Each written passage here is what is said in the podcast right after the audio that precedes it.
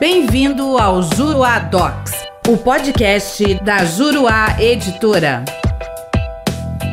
Olá, tudo bem? Eu sou o professor René Hellman e neste podcast nós vamos falar sobre a prestação de contas e o seu caráter dúplice e vamos falar também sobre o interesse de agir do inventariante. Ao julgar o recurso especial 1.707.014, a quarta turma do STJ entendeu que o procedimento especial instituído lá nos artigos 552 e 553 do CPC de 2015 para prestação de contas pelo inventariante, embora não ostente a característica de ser bifásico, possui caráter dúplice, já que dessa prestação de contas poderão ser apurados débitos ou créditos a serem liquidados pela sentença. Nesse caso, considerando que o dever do inventariante de prestar contas decorre da lei, conforme a previsão do artigo 618, inciso 7 do CPC de 2015, o seu interesse de agir ao propor ação de prestação de contas é presumido. Em regra, como sabemos, a prestação de contas é feita por incidente autuado em apenso aos autos do inventário, conforme a previsão do artigo 553 do CPC de 2015. No entanto, pode haver casos em que o inventário se encerre sem que haja o acertamento das despesas, razão pela qual há o interesse de agir do inventariante na ação de prestação de contas pelo rito especial dos artigos 552 e 553 do CPC de 2015 e não do artigo 550 do CPC de 2015, como asseverou o ministro Luiz Felipe Salomão, relator do julgado. Quer saber mais sobre o assunto? Venha conhecer os meus comentários ao CPC de 2015 na plataforma juruadocs.com. Espero você lá. Até a próxima.